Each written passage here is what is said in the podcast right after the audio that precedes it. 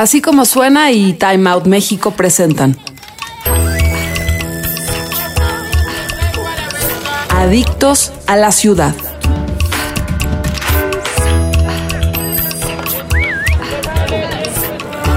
Bienvenidos a otro episodio de Adictos a la Ciudad en Así como Suena. Yo soy Mauricio Nava, esto es Time Out México y el día de hoy tenemos un invitado muy especial.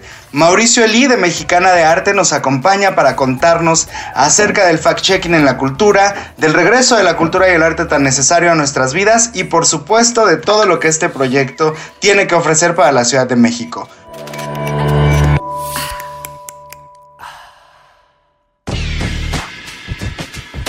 Mau, bienvenido. Cuéntanos un poco acerca de ti. Adelante. Querido Mau, ¿cómo estás? Qué gusto estar contigo. La verdad es que sabes que siempre es un placer platicar con gente tan chida como tú. Y pues bueno, ¿qué te cuento yo de mí? Eh, pues soy el director fundador de Mexicana de Arte. Soy periodista especializado en fact check, particularmente en fact check de arte y cultura, como bien dices. Y pues bueno, llevo unos, ¿qué será? Seis años metido en temas de arte y cultura, si no es que más, pero ya como profesionalmente, debo llevar unos seis años. Eh, he pasado por producciones desde el Teatro de la Ciudad de Esperanza Iris, teatros más pequeñitos como el Teatro de las Artes, el Nuevo Teatro de la República, hasta el Palacio de Bellas Artes. O sea, me, ha tocado, me tocó hacer lunario alguna vez, ¿no? Entonces, pues he tenido, la verdad es que el privilegio de estar en, muchas, en muchos espacios que me han formado mucho. También fui becario de consecuencias publicitarias cuando hice relaciones públicas. Eh, llevé la agenda de prensa de María Catzaraba en México, llevé la del ballet de Amalia Hernández. La verdad es que sí he tenido como chances chidos, digamos, en, materia de comunicación y ahora pues me pueden leer en un montón de un montón, ¿eh? como si fueran muchos.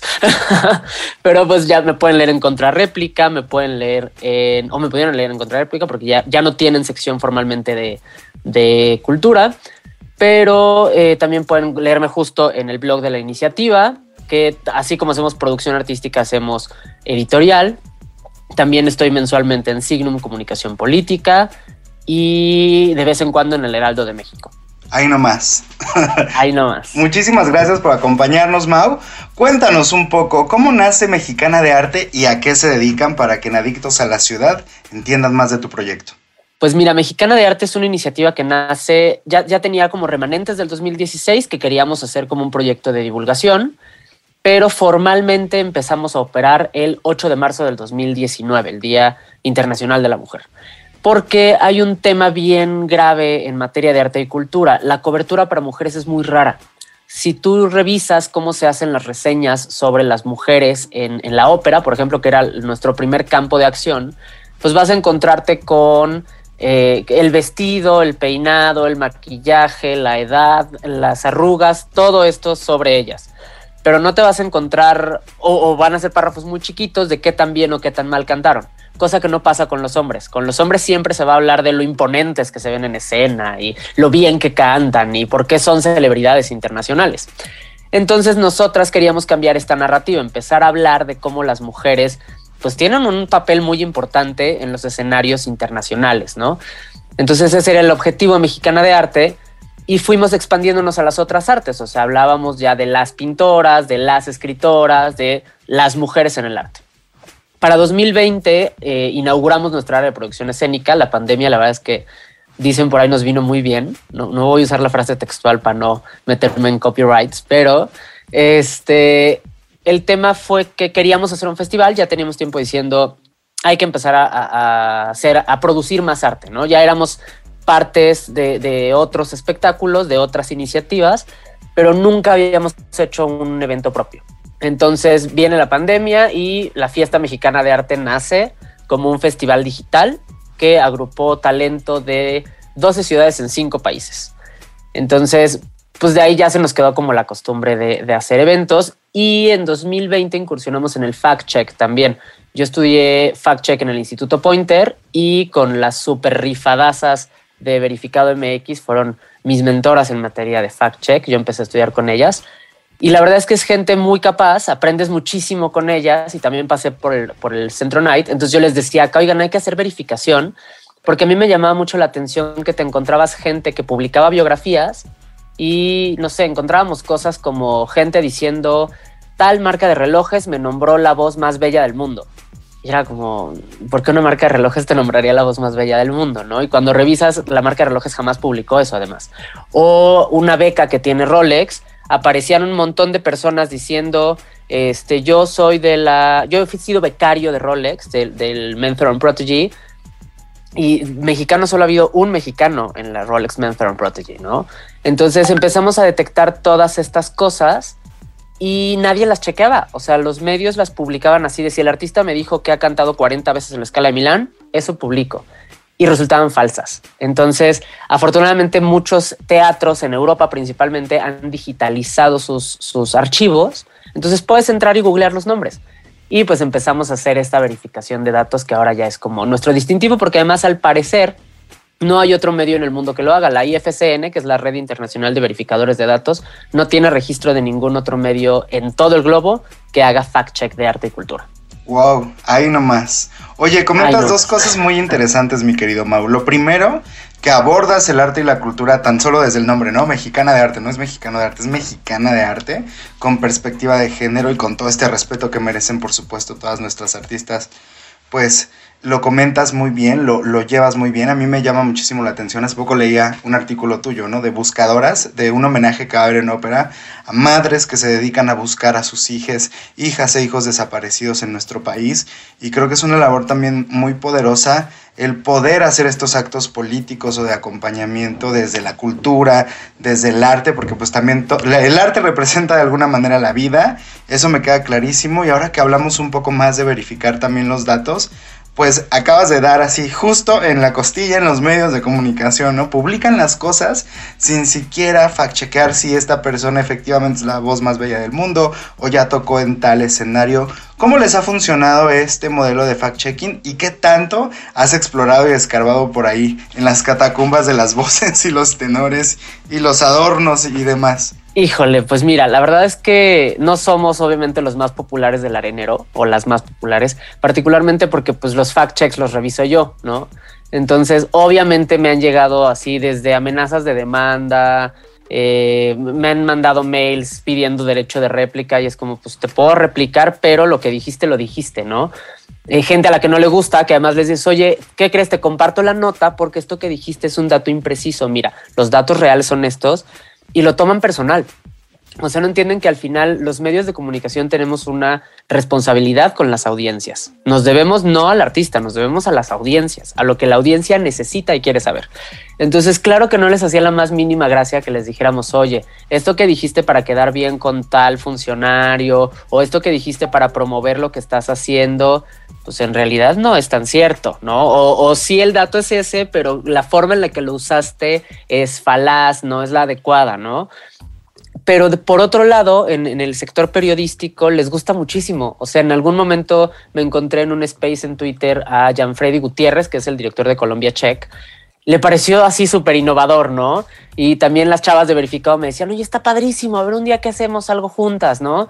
O sea, sí, en, en, el ambiente periodístico sí gusta, curiosamente sí gusta, obviamente en el cultural no, porque además justo como nadie los revisaba, había algo más grave todavía que el que mintieran en sus biografías había gente que estaba siendo utilizada para esparcir mensajes políticos o incluso de odio a través de, su posición como actores culturales o como gestores culturales. Entonces, claro, nadie revisaba lo que dice un flautista o lo que dice un cantante de ópera o lo que dice un director, porque pues ellos no son actores políticos, porque además siempre te lo dicen, aunque se metan en política, te dicen, no, no, no, yo en eso no opino, yo, yo me mantengo al margen, claro, cuando les conviene, ¿no? Entonces sí era importante poner un ojo ahí y claro, a nadie le ha hecho, en el sector cultural a muy pocos les ha hecho gracia. A la gente que está acostumbrada a decir la verdad, pues claro que les encanta, pero a los que construyen estas carreras inventando datos, pues no, no les no les parece lo adecuado. Y siempre tienes un, ¿para qué te metes en eso? Pues déjalos que digan. Pues no, la gente necesita saber la verdad. Necesitan saber que tenemos cinco mexicanas de talla internacional que ya pisaron la escala de Milán que es el teatro más importante en materia de ópera, ¿no?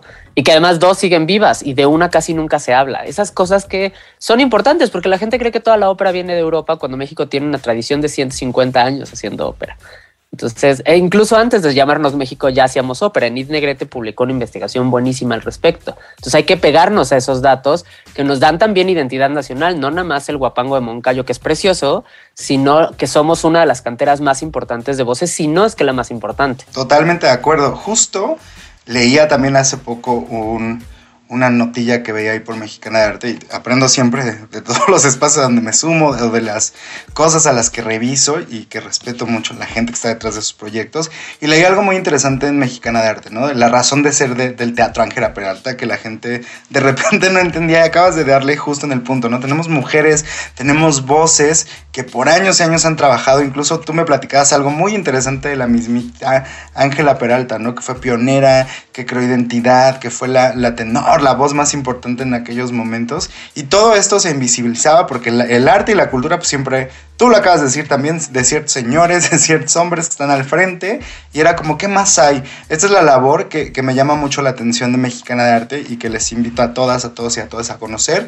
Porque siempre hay algo nuevo que descubrir. Hay voces, hay talentos y sobre todo esta visibilidad, Mau, que está padrísimo que siempre ponemos por delante ellas o las personas que están haciendo o ellas que también están saliendo a flote y en escena. He visto muchas cosas que, ha trabajado por ahí Mexicana de Arte. Échense un clavado arroba Mexicana de Arte en Twitter y lean. Y sobre todo esto, el nicho que has encontrado en el fact-checking del arte y de la cultura tan necesario es como un cachetadón de, de enguante blanco para todo el mundo, para los medios, ¿no? Para la gente que hacemos medios y nos dedicamos al entretenimiento, a hacer guía de ciudades. Bien importante siempre revisar la fuente, eh, reconocer el error, disculparse cuando lo existe, pero también es una responsabilidad bien, bien interesante. Escuchaba ayer también en un espacio el de educar a la gente. En un medio de comunicación se debe a su audiencia a, a reeducar a la gente a trabajar por eso y creo que es lo que has construido en Mexicana. Me llama también la atención tu trayectoria en la música. Cuéntanos un poco de, ese lado en otro orden de ideas sobre la ópera.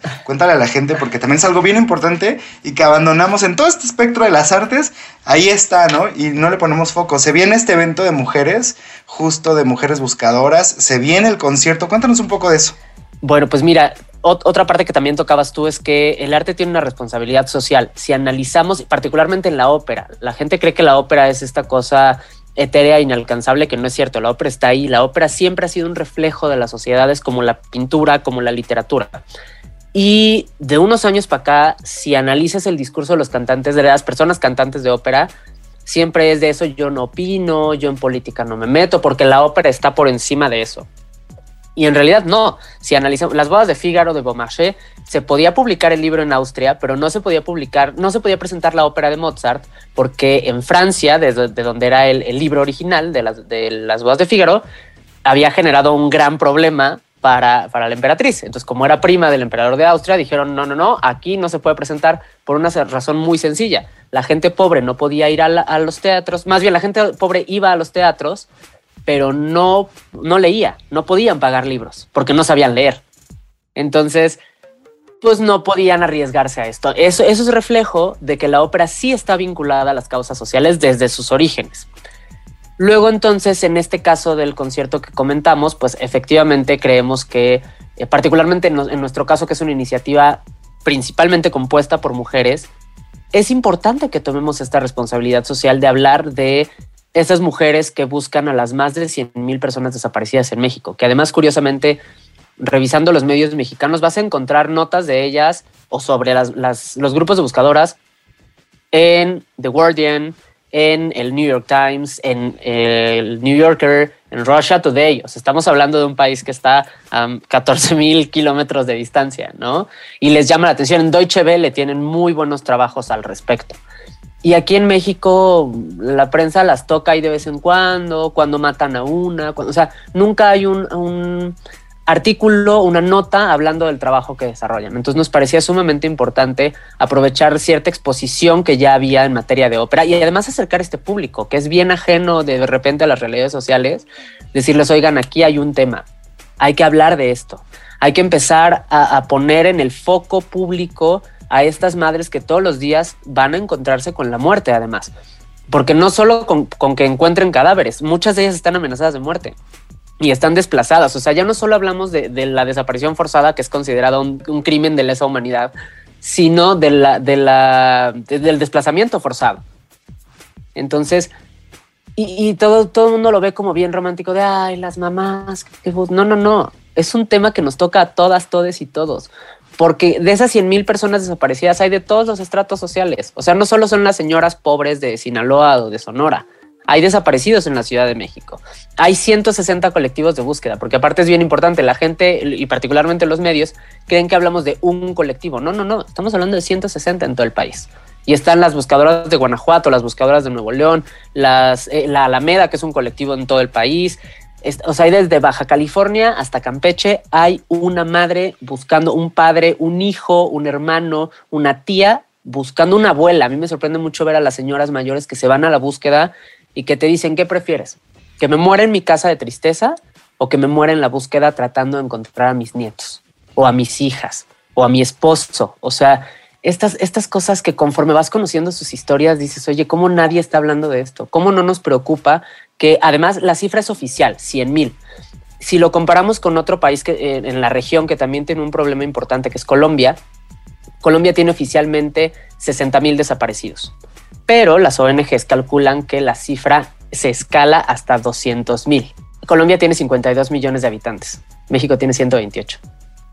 Es poco más del doble.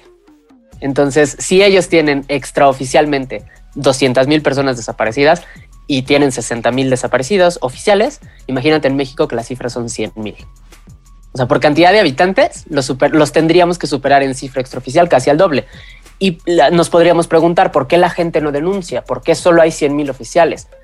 Ahí está el caso que pueden encontrar en El País, por ejemplo, que es uno de los periódicos de habla hispana que sí han tomado el tema, ellos y el espectador en Colombia, eh, hay una mujer que estaba buscando a, su hijo desaparecido y a su marido desaparecido y entonces la mataron a ella. Pero la policía a quien estaba investigando era ella. Y el día que entraron a su casa y en su casa la mataron, no había una sola patrulla en la puerta, pero cuando había que entrar a su casa a registrarla, había 10 patrullas afuera. Entonces, en, estos casos dices, oye, pues claro que las familias no quieren, y su familia lo dijo, nosotras ya no le vamos a mover porque pues, sus hermanas tienen hijos, ellas mismas no quieren correr el riesgo.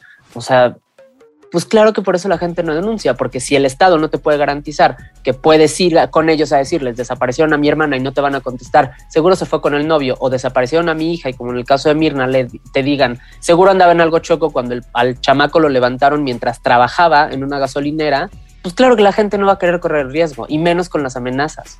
Entonces, pues de ahí nace, de ahí nace este concierto en homenaje que además eh, me voy a extender un poco, ¿eh? porque es largo de contar, pero eh, nace de una... A, mí particularmente cuando, encontré el repertorio, yo tenía un crush muy fuerte con el Stabat Mater de Borjak, que es una pieza muy grande, pero también teníamos esta idea mexicana de arte de decir hay que hacer algo más chiquito, hay que hacer un concierto pequeño para no dejar de producir cosas. Y me encuentro con el de Pergolesi, que además tiene una particularidad bien interesante. Es una orquesta pequeña, es solo de cuerdas y con un órgano y aparte es solo para voces femeninas. O sea, lo puedes hacer con coro de niñas si quieres, de niños en, general.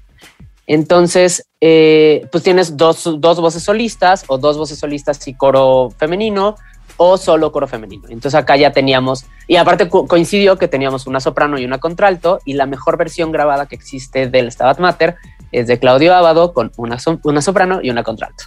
Entonces ya teníamos eso resuelto.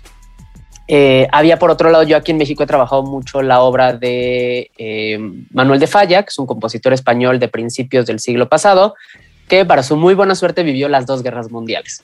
Entonces, eh, pues claro que creó mucha obra al respecto. La mayoría de su obra, si no es que toda, está escrito para voces agudas, para sopranos, para mezzo-sopranos o para contraltos. Y una de las que más destaca es El amor brujo, que está escrito para cante hondo, para cantaora, no para, para una voz culta, digamos, como les gusta mucho llamarla. Entonces, eh, él tiene una, canción que estrena en el Hotel Ritz en 1915, plena Primera Guerra Mundial, llamada La Oración de las Madres que tienen a sus hijos en brazos, con letra de María Lejarra, que es parte de un matrimonio con el que Manuel llevó muy buena relación. Y literalmente dice, Dulce Jesús que estás dormido, por el santo pecho que te ha amamantado, te pido que este hijo mío no sea soldado, porque se lo van a llevar lo van a matar y no voy a saber en dónde, ni cuándo, ni voy a estar ahí con él. Y pues con esto abrimos el concierto en voz de Ana Caridad Acosta, que es además la contralto de América, una de las voces más importantes de su generación, única contralto ganadora en la historia del concurso nacional de canto Carlo Morelli. Y como dato curioso, datos inútiles que les digo yo, pero que son muy divertidos, en esa misma edición el segundo lugar fue Regina Orozco. Ah, pues imagínense el nivel de voces. Claro. ¿no? Regina, que además es una gran cantante. Y bueno, sigue con otra sorpresa que representa otro homenaje, la orquesta Antonieta Rivas Mercado, que ese va a ser su concierto debut, es la Orquesta Mexicana de Arte, en colaboración con la Fundación Rivas Mercado y la familia Rivas Mercado, que nos aprobaron que la orquesta llevara este nombre en reconocimiento a la enorme promotora cultural, gracias a quien tenemos hoy Orquesta Sinfónica Nacional en México, que fue doña Antonieta. Y bajo la batuta de Gracie Chauri van a interpretar el Stabat Mater de Giovanni Battista Pergolesi, que es una oración que se atribuye al Papa Inocencio III, donde no solo explica o relata el suplicio de la Virgen María durante la crucifixión, sino que además le pide que le deje ser parte de su dolor. Literalmente el séptimo movimiento, leía Mater, dice, Madre fuente de amor, permíteme sentir tu dolor a través de la crucifixión de tu hijo. Entonces, pues es una forma de decirles a las madres no solo que reconocemos lo que hacen todos los días, porque si es una friega bien acomodada, sino también que estamos ahí para ellas, que queremos ser un brazo que la sostenga en esta búsqueda, que hay historias fortísimas, no solo la que te contaba. Ahí está Aranza, que por a su marido la mataron. Ahí está Leticia, que le dieron un levantón y la tiraron. Está Maritere, que le mandaban videos de cómo torturaban a su hermano para hacer que dejara de buscar. Está Mirna, que hoy sigue buscando la mitad del cuerpo de su hijo, Roberto. Y así para aventar al cielo. O sea, son, son de verdad guerreras que todos los días se levantan con el firme propósito de que el día de mañana no deba haber colectivos de buscadoras, que la desaparición forzada deje de ser una normalidad en todo el mundo. Wow.